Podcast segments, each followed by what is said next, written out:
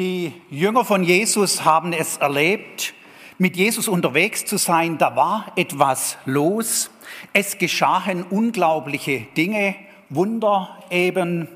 Mit Jesus unterwegs zu sein, ihn zu erleben, wie er das Leben geteilt hat. Die Jünger haben wirklich einen guten Einblick dabei bekommen.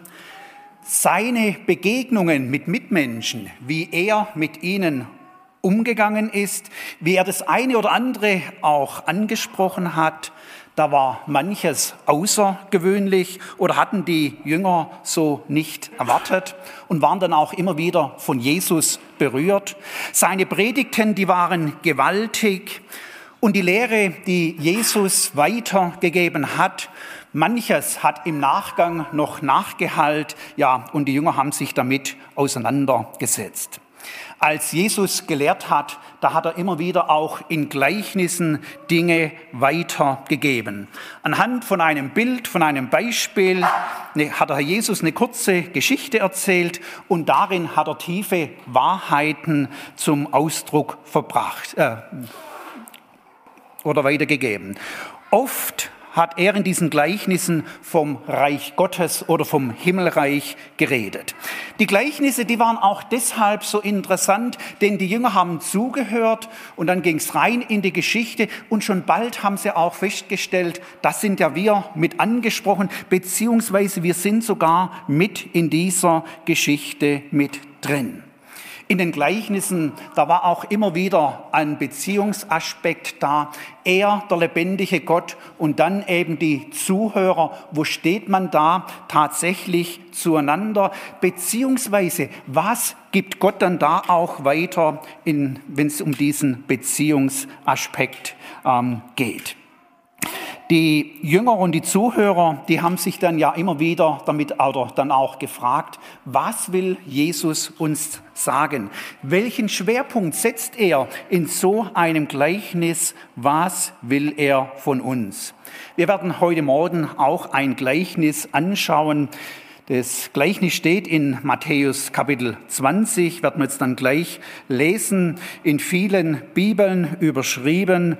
Ähm, das Gleichnis von den Arbeitern im Weinberg. Ich möchte euch mit einladen, wenn wir dieses Gleichnis gleich lesen werdet, seid mit dabei, schaut mit, wo ist vielleicht eben auch der Punkt, wo wir mit angesprochen sind, wo wir merken, doch, hier möchte der Jesus etwas von uns.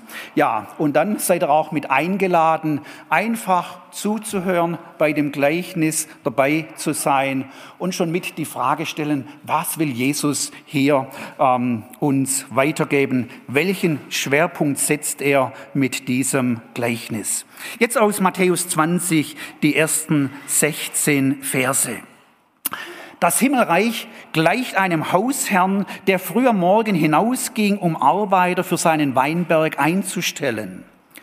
Und als er sich mit den Arbeitern auf einen Denar als Tageslohn geeinigt hatte, schickte er sie in seinen Weinberg. Und er ging um die dritte Stunde hinaus und sah andere auf dem Markt untätig herumstehen und sagte zu ihnen, geht auch ihr hin in den Weinberg. Ich werde euch geben, was recht ist. Und sie gingen hin. Wieder ging er hinaus um die sechste Stunde um die neunte Stunde machte er es genauso. Um die elfte Stunde aber ging er hinaus und fand andere untätig herumstehen und sagte zu ihnen, was steht ihr hier den ganzen Tag untätig? Sie sagten zu ihm, es hat uns niemand eingestellt. Er sagte zu ihnen, geht auch ihr hin in den Weinberg, und was recht ist, werdet ihr bekommen. Als es nun Abend wurde, sagte der Herr des Weinbergs zu seinem Verwalter, rufe die Arbeiter und gib ihnen den Lohn und fang bei den Letzten an bis zu den Ersten. Da kamen die, die um die elfte Stunde eingestellt worden waren, und jeder bekam einen Denar. Als aber die ersten kamen, meinten sie, sie würden mehr bekommen und sie bekamen auch jeder einen Denar.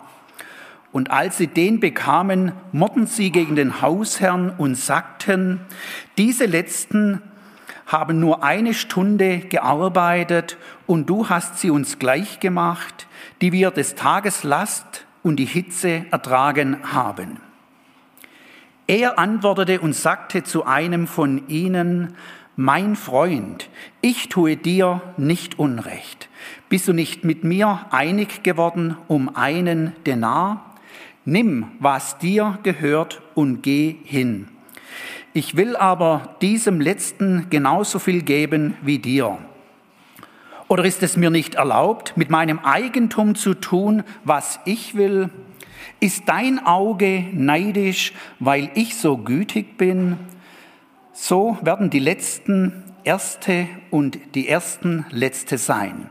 Denn viele sind berufen, aber wenige sind auserwählt. Soweit dieses Gleichnis. Wenn ich zurückschaue, wenn ich das in der Vergangenheit gelesen habe und vielleicht auch noch so an der Anfangszeit meines Christseins, da hat das, dieses Gleichnis bei mir immer wieder auch Fragen ausgelöst. Ich konnte das auch nicht ja, so wirklich so einfach einordnen. Der Herr Jesus in diesem Gleichnis, er beginnt auch hier typischerweise mit Alltagsgeschehen, so wie sich die Dinge im Leben ereignet haben. Da also der Marktplatz, wo die Menschen Arbeit gesucht haben, zur Zeit von Jesus, da gehörten in etwa 80 Prozent der Menschen zur Unterschicht. Manchmal reichte es einigermaßen zum Leben und manchmal, ja, gab es auch Zeiten, wo es wirklich knapp wurde. Und da haben sich dann Menschen anstellen lassen als Tagelöhner. Warum? Mit einem Tagesverdienst konnte man doch des Abends oder am nächsten Tag wieder etwas kaufen, sodass etwas auf den Tisch kam. Hier in unserem Beispiel haben wir einen Weingutbesitzer und da waren jetzt die Leute gefragt, ähm, ja, im Weinberg mitzuhelfen als Hilfskräfte oder dann auch in der Erntesaison, wenn es eben viele Leute gebraucht hat, um die Ernte einzubringen, ähm, ja, da sich anstellen zu lassen. Auf dem Marktplatz, da traf man sich früh morgens um die Zeit des Sonnenaufgangs in etwa 6 Uhr. Ja, und für die Tagelöhner hat diese Anstellung viel bedeutet, vor allem wenn es dann sofort am Abend ähm, die Auszahlung gab. Ein Denar. Ähm, ja, das war eine faire oder auch eine gute Bezahlung. Jesus beginnt also mit dem Gewöhnlichen. Der Weingutbesitzer heuert Menschen an. Frühmorgens ist er da um circa 6 Uhr und stellt die ersten Leute, die er kriegen kann, an. Dann um 9 Uhr dreht er die zweite Runde und stellt auch da nochmal Leute an und alle schickt er in seinen Weinberg. Soweit wirklich das gewöhnliche Leben, soweit haben das die Zuhörer auch ähm, gekannt. Ja, und jetzt wird es schon etwas überraschend. Um 12 Uhr geht dieser Gutsbesitzer nochmal aus und nochmal sucht er, ob er Arbeitskräfte finden kann. Bei den Zuhörern muss ein Effekt eingesetzt haben. So, aber jetzt ist wirklich auch mal gut.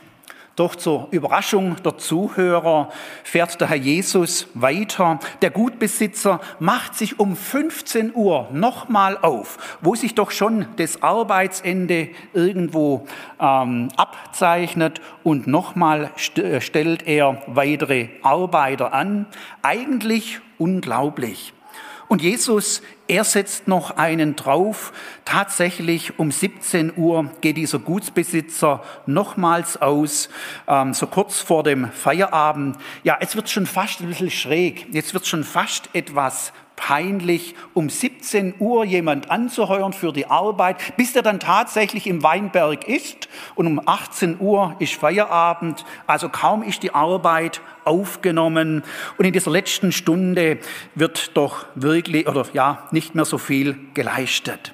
Das war schon außergewöhnlich. Und der Herr Jesus hat mit diesem Ausgehen bis zur letzten Stunde wirklich einen Spannungsbogen in dieser Geschichte ähm, ja, aufgebaut. für die Jünger hat mit diesem ersten, oder für die Zuhörer hat mit diesem ersten Spannungsbogen schon eine Sache eingesetzt. Sie wurden fragend, wer ist denn dieser Gutsherr und warum handelt er so, wie er handelt? Also dieser Gutsbesitzer, der geriet schon ganz in den Fokus. Der Herr Jesus hat darauf dann den zweiten Spannungsbogen aufgebaut. 18 Uhr, es war Arbeitsende, Zahltag, Zahlstunde. Und hier geht eben in der Geschichte dieser Gutsbesitzer anders vor, als es sonst typischerweise war, denn er beginnt bei diesen Letzten, die kaum etwas gemacht haben, die werden ausbezahlt. Also von der Reihenfolge her wäre es doch natürlich gewesen, bei denen, die die Arbeit frühmorgens aufgenommen hat, hatten, zu beginnen. Seltsam diese ähm, Reihenfolge. Warum geht er da so vor? Ja, und dann kommt es zur Auszahlung und hier wird ein weiterer Spannungsbogen aufgesetzt, denn alle erhalten den gleichen Lohn. Wie geht's euch damit? Also jetzt kommt doch eigentlich eine Reaktion. Das ist doch nicht gerecht, ähm, dass die, die so wenig gearbeitet haben, so viel kriegen wie die, die sich den ganzen Tag ähm, ja wirklich alles geleistet haben und sich eingesetzt haben. Der Herr Jesus hier ähm, bringt es in der Geschichte dann auch so, dass den Tagelöhnern den, der Kragen platzt. Ja, für sie oder sie fühlten sich unberechtigt äh, behandelt. Für sie war diese Sache nicht okay. Übrigens löst dieses Gleichnis bis heute ganz ähnliche Reaktionen aus. Man tut sich also ein bisschen schwer mit dem Bibeltext. Warum ähm, ist die Sache so einseitig? Eigentlich müsste doch dieser Gutsbesitzer anders handeln. Warum tut er das nicht? Ich habe für heute Morgen drei Punkte mitgebracht und habe sie auch mit überschrieben, Lektionen aus dem Weinberg. Ähm, der weitere Titel, ähm, wie gütig darf Gott sein? Und wir wollen als den ersten Schwerpunkt anschauen, die Andersartigkeit Gottes. Im Gleichnis hier, da steht der Gutsbesitzer für den lebendigen Gott. Wir Menschen für die Tagelöhner. An der Stelle können wir auch noch ein bisschen spezifizieren. Tagelöhner, die haben sich hier rufen lassen in den Dienst des ähm, Weinbergsbesitzer, also haben sich rufen lassen und wir wissen, für uns ist der Ruf ausgegangen durch Jesus Christus, ihm zu folgen, aber eben auch in seinen Dienst und dann kann man in den Tagelöhnern wirklich auch Kinder Gottes sehen oder Menschen, die wirklich zu Jesus Christus ähm, gehören. Es tut sich eine weitere Frage mit auf hier in diesem Gleichnis. Für was steht der Weinberg? Die einen Ausleger sehen in dem Weinberg das Reich Gottes, andere sehen darin die Welt, die in dieser Gnadenzeit bearbeitet wird. Und die Denare, die stehen für die Zuwendung Gottes, einschließlich der Rettung in Jesus Christus und das neue Leben des Jesus Christus ähm, anvertraut. Im Gleichnis ist der Gutsbesitzer die primäre Hauptperson. Jesus Christus, ja, hat hier wirklich eben einen Spannungsbogen auf gezogen und ich kann nicht anders als dieses Gleichnis versuchen, so oder so anzugehen, eben von dem Gutsbesitzer her zu verstehen. Dieser Gutsbesitzer, der war wirklich anders oder begegnet uns hier in einer Andersartigkeit. Und deswegen auch der erste ähm, Hauptpunkt, die Andersartigkeit Gottes. Ja, was oder worin hat dieser Gutsbesitzer anders gehandelt.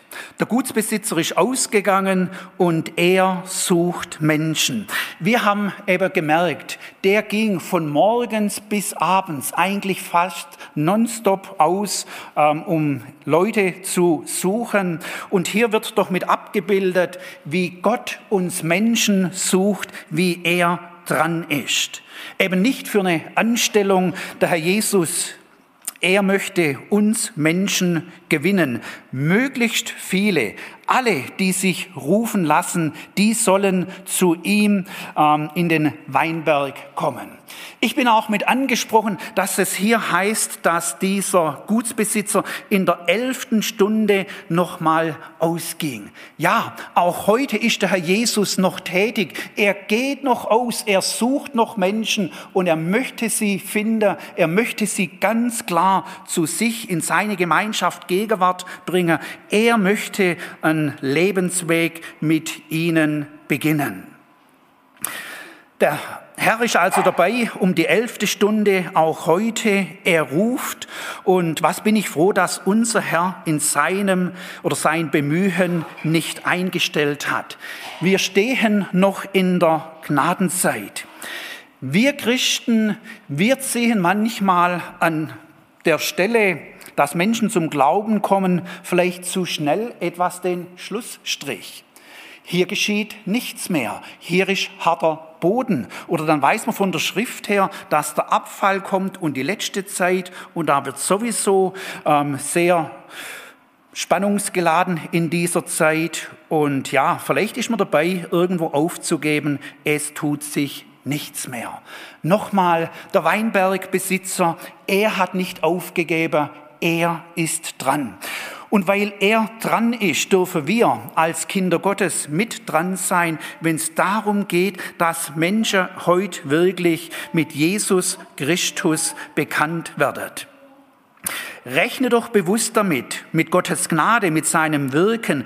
Rechne auch in der heutigen Zeit damit, dass er nicht den Tod des Sünders will und dass er deswegen wirksam wird auf ganz unterschiedliche Art und Weise und dass er ja eben auch in dieser Zeit wirklich ähm, Menschen zu sich ruft. Ich bin mit angesprochen, wie tätig dieser Weinbergbesitzer ist. Und er ist tätig, jetzt sage ich mal, nicht einfach in der Sache, dass es für ihn ähm, stimmt und gut ist. Er wird also tätig nach außen hin. Er hat so ganz die Mitmenschen oder die Menschen im Blick und so ist er dran die Tätigkeit unseres Herrn, er gibt alles. Eben, dass Menschen in sein Reich kommen, einer nach dem anderen. Ja, und es soll weitergehen, soll weitergehen, bis die Gnadenzeit ähm, abgeschlossen ist. Ich bin angesprochen bei dieser Ander Andersartigkeit unseres Gottes. Hier in der Geschichte haben wir gelesen gehabt, er ging selber aus. Er hätte ja auch die Möglichkeit gehabt, irgendwelche Verwalter oder Vorarbeiter zu schicken, die Leute anzuheuern. Aber nochmal, er geht selber aus. Jetzt sind wir Christen ja beauftragt, das Evangelium weiterzusagen, das Evangelium weiterzutragen. Und da sind wir mit dran oder sollten auch in dieser Zeit wirklich mit dran sein. Wir sagen das Evangelium weiter, wir säen aus, aber das eigentliche Wunder an einer jeden Herzenstüre tut immer noch der lebendige Gott. Also wir können ähm, unsere Geschichte erzählen, wie Jesus uns gesucht und gefunden hat, aber dass das dann auch wirklich nachhaltig bei unseren Mitmenschen etwas bewirkt, eben da braucht es den Herrn an der Herzenstüre. Und was bin ich froh, dass der Herr auch da heute noch dabei ist. Unser Herr, er ist so dran, er ist tätig, er geht aus und ähm, ja, möchte es einfach, oder dass wir, die wir gläubig sind, ähm, das mit anschauen und weil unser Herr so dran ist in seiner Treue und Beständigkeit, da dürfen wir doch auch wieder mit angesprochen sein in diesem Auftrag, den wir haben, einfach mit zu unterstützen, mit da zu sein, dass Menschen zum Glauben kommen. Ich mag mich noch gut an eine Begebenheit in Papua-Neuguinea ähm, erinnern. Äh, es gab einen Gemeindebesuch in, im Sebik-Gebiet. Wir als Familie waren zu der Zeit in Vivek dort stationiert und der Präsident der einheimischen Gemeinde, Likis Zuse, er war mit in diesem Team dabei. Am Sonntagmorgen, da hat er uns in Vivek unten in der Stadt, wo das Versammlungshaus war, eine unvergessliche Predigt gehalten über Hebräer 10. Er hat uns mit aufgezeigt, was es einfach auch für Kosten gibt im Reich Gottes, also wenn man Mitarbeiter des Herrn ist und wie da Dinge eintreten können. Ähm, die schon auch mal zusetzen. Es war ihm aber ein Anliegen, dass wir dann, wenn so Dinge eintreten, nicht einfach ähm, aufgeben. Und in seiner Predigt ist er auf Vers 34 zugesteuert, wo es heißt, denn ihr habt den, mit den Gefangenen gelitten und den Raub eurer Güter mit Freuden erduldet. Er hat es mit ausgeführt, wie es im Christsein dann auch dran sein kann, wenn Unrecht geschieht, einfach loszulassen und dort nicht etwas nachzuhängen, ähm, eben weil das Herz daran hängt. Was der Bruder Likis Zuse nicht wusste, was zu diesem Zeitpunkt in der Stadt weiter oben auf der Missionsstation äh, geschah. Da waren mehrere Personen unterwegs und die sind in ein Missionshaus eingebrochen, die Türe aufgebrochen. Und als nach dem Gottesdienst von der Versammlung und in der Stadt zurückkamen, haben wir festgestellt, die, äh, die Türe aufgebrochen, aber der Schaden an der Türe, der war nicht so groß. Und dann war natürlich die große Frage, ähm, haben wir jetzt das große Chaos im Haus, fehlt da viel? Ja, ähm, insgesamt hielt sich das für uns Missionare in Grenzen, was wegkam. Hauptgeschädigter war Likis Zuse. Aus seinem Zimmer war die Reisetasche weg, alles, was er hatte. Und jetzt hatte er noch bei sich, was er am Leib trug, seine Kleider, seine Umhängetasche mit der Bibel drin. Das war's. Wir haben ähm, ihm die Lage geschildert und erzählt. Vielleicht auch noch ganz kurz dazu. Ähm, er hat ein langes Augen oder ein ja, langjähriges Augenleiden, das auch hinging bis fast zur völligen Erblindung. Und jetzt haben wir ihm ja diese unliebsame Nachricht gebracht, ähm, dass seine Dinge weg sind. War ja uns gar nicht ähm, recht als Gastgeber, dass eben er während er in unserem Haus also ähm, logiert, ähm, dass da die Dinge für ihn wegkommen. Ich sehe ihn noch vor mir, als wir ihm die Dinge gesagt haben und er hört sich die ganze Sache an. Er ist innerlich ruhig gefasst und dann sagt er, ja, das kommt jetzt nicht überraschend nach der Predigt. Also jetzt ist er mit dran, loszulassen. Wir haben uns dann noch drüber unterhalten gehabt, über die Diebe. Wir kannten ja unser Gebiet etwas und war so durch die Frage da, ob von der Straße weiter hinten da vielleicht jemand dran war. Was macht man? Unternimmt man einen Versuch, dass man die Dinge nochmals kriegen kann? Dann irgendwann hat sich auch bei uns ein Stück weit, ja, Empörung breit gemacht über dieses unmögliche Verhalten. Und der Bruder Likis, er stand in einer Ruhe da. Und plötzlich sagt er, ich habe die Verfolgung von den Dieben schon aufgenommen. Es ging ihm an dem Moment nicht darum, dass er die äh, sie stellen kann und sie auf ihr Unrecht hinweisen kann. Ich habe die Verfolgung aufgenommen. Wie hat er es gemacht? Er sah ja kaum etwas, aber im Gebet. Und es kam dann auch schon kurze Zeit später im Gebet zum Ausdruck, wie er also diesen Menschen nachgegangen ist, dass der Herr Jesus ihnen begegnet. Mit keiner Silbe hat er ihnen etwas Schlechtes gewünscht, sondern dafür gebetet, dass die Stunde, der Moment kommt, wo Jesus Christus tatsächlich in ihr Leben tritt. Ja, und so ähm, war er dort einfach mit dran, eben in der Gnadezeit. Wir können sagen, er war mit dran mit dem Weinguts oder mit dem Gutsbesitzer, dass Menschen angeworben werden oder eben dass Menschen im übertragenen Sinn wirklich zum Glauben kommen. Die Andersartigkeit unseres Gottes, die zieht sich noch weiter in diesem Gleichnis mit hindurch. Der Herr, er steht zu sein oder der Gutsbesitzer steht zu seinem Wort. Er ist treu. Er ist treu und gnädig. Ja, und der Gutsbesitzer, er hat wirklich ähm, den Lohn oder einen angemessenen Lohn ausgeteilt. Im übertragenen Sinn, Gott ergibt bis heute in seiner Größe. Als die Tagelöhner, die den Eindruck hatten, dass es völlig aus dem Ruder lief und dann ja eben wirklich ihrem Unverständnis Ausdruck gaben, da hat ja der Gutsbesitzer sie angesprochen, ähm, dass er eben recht handelt. Und er führt dann weiter aus, dass es ihm doch zusteht, gerade auch den gegenüber, die jetzt weniger lang angestellt waren, auch da eine Großzügigkeit an der Tag zu legen. Wir stehen hier also bei dieser Geschichte vor diesem Gutsherrn und somit vor unserem Herrn, der immer wieder austeilt, der in seiner Größe tatsächlich gibt. Im Lukas-Evangelium ist es folgendermaßen beschrieben, diese Größe und Güte unseres Gottes. Da heißt es, Gebt, so wird euch gegeben. Ein volles, gedrücktes, gerütteltes und überfließend Maß wird man in euren Schoß geben, denn eben mit dem Maß, dem, mit dem ihr messt, wird man euch zu messen. Dieses voll gedrückt, gerüttelt, überfließende Maß kommt von unseres Herrn Seite her. Unser Herr erweist seine Größe bis heute. Und ich möchte in Erinnerung rufen, was der Herr Jesus uns gesagt hat. Und wer Häuser oder Brüder oder Schwestern oder Vater oder Mutter oder Kinder oder Äcker verlässt, um meines Namens willen, der wird's hundertfach empfangen und das ewige Leben ererben.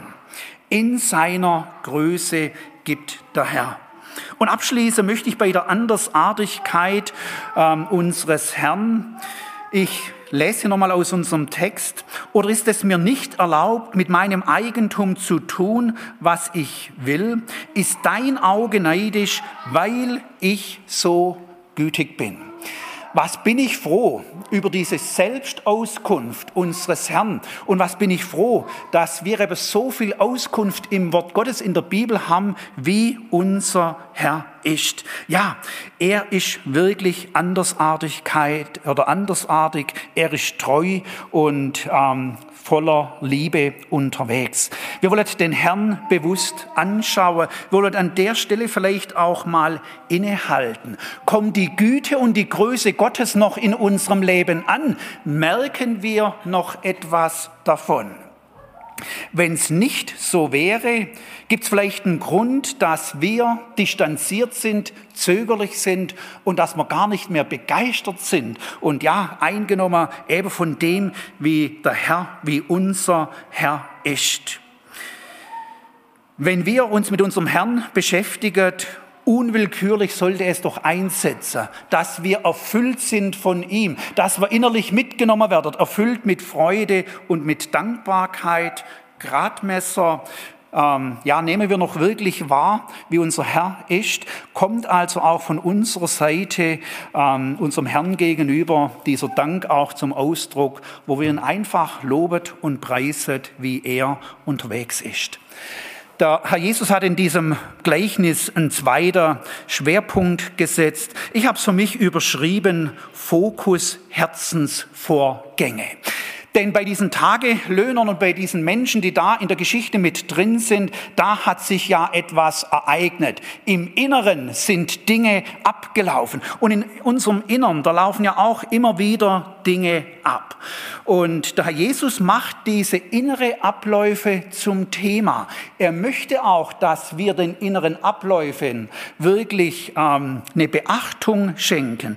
Denn was im Innersten geschieht, ja, da können, können einfach so schnell Entwicklungen stattfinden. Die können zum Gute sein, aber auch zum weniger Gute. Und eben was in uns vorgeht, ähm, ist von ja, wirklich auch entscheidender Bedeutung. Fokus Herzensvorgänge. Ich habe für mich einen Unterpunkt mit, äh, oder mitgebracht. Vorsicht mit ähm, Erwartungen.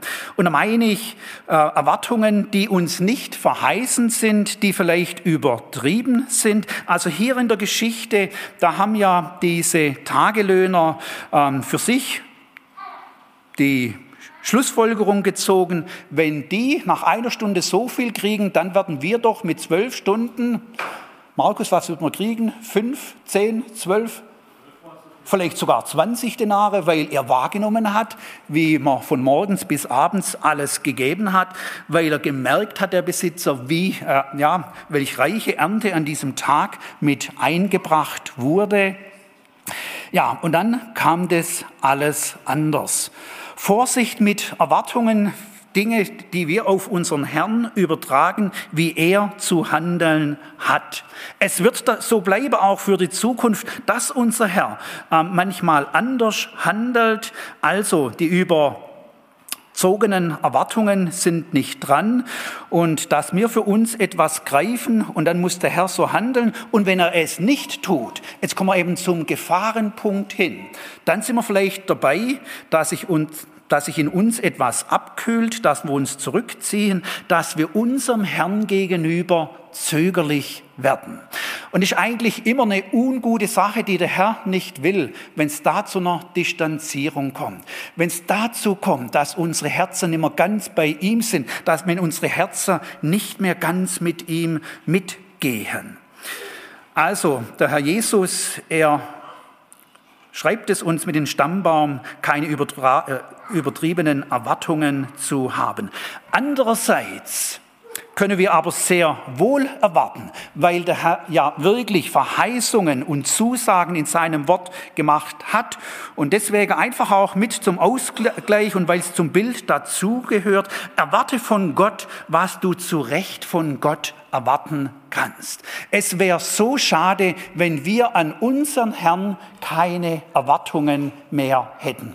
Das würde doch heißen, dass wir selber unterwegs sind, dass wir selber für den Erfolg ähm, zuständig sind, dass wir selber dafür zuständig sind, ja, dass wir wirklich mit dem Lebensnotwendigen versorgt wären. Eine tragische Sache. Also die Über Triebene Erwartung, nicht verheißene Erwartung ist nicht dran, aber von unserem Herrn sollen wir wirklich erwarten. Ja, und dann der, noch ein weiterer Punkt. Der Herr Jesus, er hat die Sache mit dem Neid angesprochen. Es war zu der Zeit so, dass es um die oder für die Menschen unterschiedlich ausgesehen hat. Ich habe erwähnt, zu der Zeit 80 Prozent bei der Unterschicht. Es gab aber auch 5 Prozent äh, in etwa der Oberschicht, 5 Prozent der Mittelschicht und es waren nicht alle gleichgestellt. Ja, und in der Nachfolge, auch da werden wir unterschiedlich geführt. Wir erleben es auch, wie der Herr ganz unterschiedliches, auch unterschiedlich Schweres in unser Leben hineinlegt. Legt. Und ähm, ja, jetzt könnten wir ja schauen, der andere, die andere hat's so gut und eben innerlich kühlt etwas ab, was der Herr nicht will. So soll es nicht kommen. Ähm, es soll dabei bleiben, ähm, eben, dass wir uns vom Neid wirklich bewahren lassen. Zum Abschluss möchte ich noch kurz auf den Punkt mit eingehen, wie gnädig darf Gott sein. Und was bin ich froh, dass es im Reich Gottes, und es geht hier um das Reich Gottes, eben nicht um die Leistung geht, dass wir uns die Dinge verdienen, denn das eine Denar, jetzt ähm, übertragen gesehen, können wir uns nicht verdienen. Das neue Leben, das wird immer für alle ein Geschenk sein, keiner kommt im Himmel an, wo sich den Himmel verdient hat. Und so sind wir wirklich auf die Gnade unseres Herrn ähm, angewiesen. Ich habe jetzt mehrmal, mehrmals angesprochen, ähm, wie gnädig darf Gott sein und möchte auch diesen Punkt mitbringen. Es soll nicht dazu kommen, dass unser Verhältnis zum Herrn abgekühlt ist oder wenn es abgekühlt ist, dass es dabei bleibt. Der Herr Jesus, der möchte also unsere Herzen wieder ganz neu erfassen. Er möchte sie wieder ganz neu mitnehmen für ihn und seine Sache. Muss heute Morgen jemand sagen, ja, ein Stück weit, ich bin distanziert und das eine oder andere hat sich zugetragen. Ich habe mich innerlich gar nicht mehr oder nimmer so stark wirklich auf meinen Herrn eingelassen und ja, habe die Dinge ertragen, wie sie gekommen sind, aber so gern ganz war ich beim Herrn nicht mehr dabei. Es wäre ein falsches Denkmuster aus der Sicht unseres Herrn. Er möchte uns herausholen, ja, dass wir ihm wirklich vertrauen. Ich habe letzte Woche einen Krankenbesuch gemacht. Bei diesem Krankenbesuch, da wurde mir mitgeteilt, was sich die letzten Monate ereignet hat. Ja, und für diese Person, da kam eigentlich so eine schwere Sache nach der anderen. Und naheliegend, dass man sich dann auch fragt, wo ist jetzt Gott, wo ich so diese Dinge gehört habe. Das hat man schon auch mit ähm, weh getan. Ich habe dann aber bei diesem Besuch nachgefragt, ähm, ja, Bruder so und so, ähm, was macht es mit dir? Was macht dieses Geschehen, weil Gott jetzt nicht eingreift oder noch nicht äh, sichtbar eingegriffen äh, hat? Was macht es innerlich zwischen dir und seinem Herrn? Ich fand die Reaktion interessant.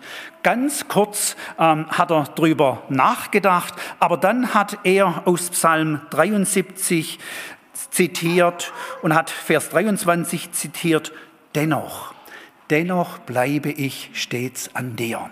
Ja, im Moment und was sich die letzten Wochen zugetragen hat, es gab diese Momente, wo er seinen Herrn nicht verstanden hat, aber dennoch bleibe ich stets an dir. Dieser Besuch ging weiter und der Bruder hat aufgezählt, wie der Herr in der Vergangenheit, in der Familie, in so vielen Punkten seine Treue erwiesen hat. Er war am Ende gestärkt, ich auch mit. Ja, und so ähm, eben nicht eine Abkühlung, sondern auch dieses bewusste Festmachen. Herr, wenn jetzt auch die Situation so ist, es bleibt dabei, ich vertraue dir oder es bleibt dabei, ich sage Ja, Vater, zu dir und zu deinen Wegen. Ich sage Ja, Vater, weil ich weiß, du bist der gute und der treue Gott, der nicht loslässt und deine Stunde, deine Zeit wird kommen, wo du dich verherrlichst, wo du die Dinge gut machst.